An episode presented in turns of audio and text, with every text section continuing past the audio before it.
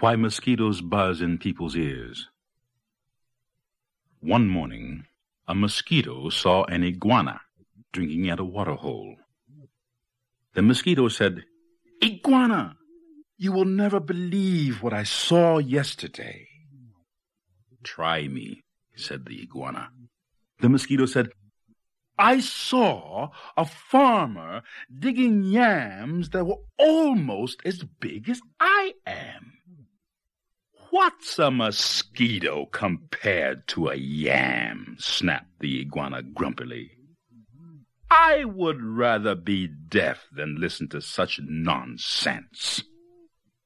Then he stuck two sticks in his ears and went off, mick, mick, mick, mick, through the reeds. The iguana was still grumbling to himself when he happened to pass by a python.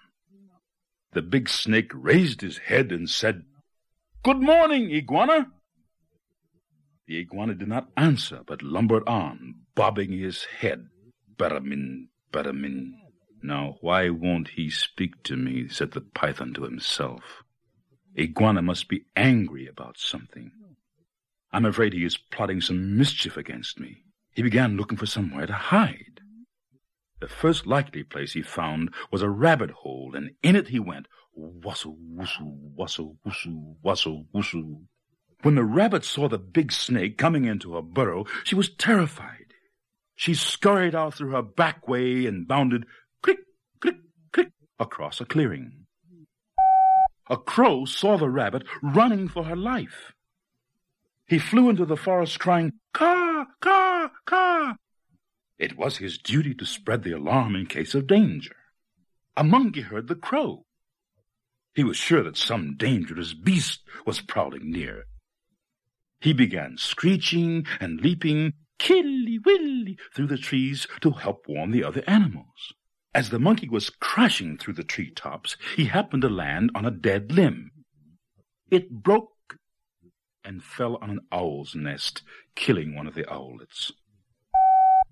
Mother Owl was not at home, for though she usually hunted only in the night, this morning she was still out searching for one more tidbit to satisfy her hungry babies. When she returned to the nest, she found one of them dead. Her other children told her that the monkey had killed it.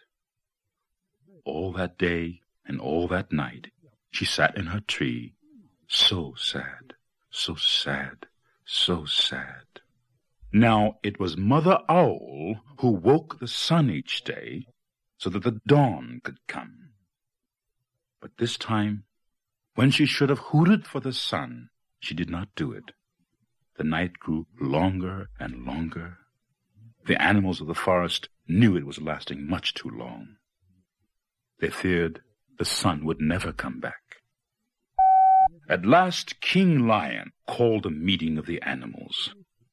They came and sat down, bim, bim, bim, around a council fire. Mother Owl did not come, so the antelope was sent to fetch her. When she arrived, King Lion asked, Mother Owl, why have you not called the sun? The night has lasted long, long, long, and everyone is worried. Mother Owl said, Monkey killed one of my owlets. Because of that, I cannot bear to wake the sun. The king said to the gathered animals, Did you hear? It was the monkey who killed the owlet, and now Mother Owl won't wake the sun so that the day can come. Then King Lion called the monkey. He came before him, nervously glancing from side to side. Rim, rim, rim, rim. Monkey, said the king, why did you kill one of Mother Owl's babies? Oh, king, said the monkey, it was the crow's fault. He was calling and calling to warn us of danger, and I went leaping through the trees to help. A limb broke under me and fell tar on the owl's nest. The king said to the council, So, it was the crow who alarmed the monkey, who killed the owlet, and now Mother Owl won't wake the sun so that the day can come. Then the king called the crow. The big bird came flapping up.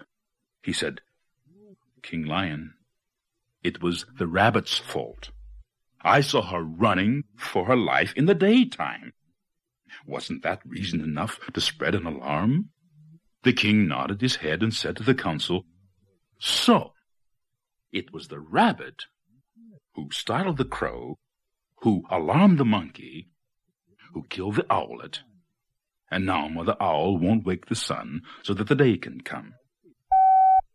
Then King Lion called the rabbit.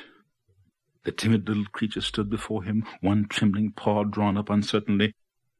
Rabbit, cried the king, why did you break a law of nature and go running, running, running in the daytime? Oh, king, said the rabbit, it was the python's fault.